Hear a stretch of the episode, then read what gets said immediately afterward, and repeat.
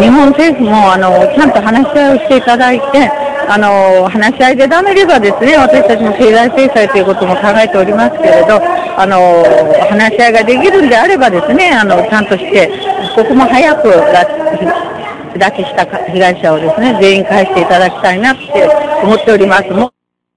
私たち家族もみんなあの年をいってきておりますので家族会のメンバーもですねやはりもう早くあの帰ってきてほしいということが毎日毎日頭の中にありますのであのそれを政府は組んでほしいなと思っております。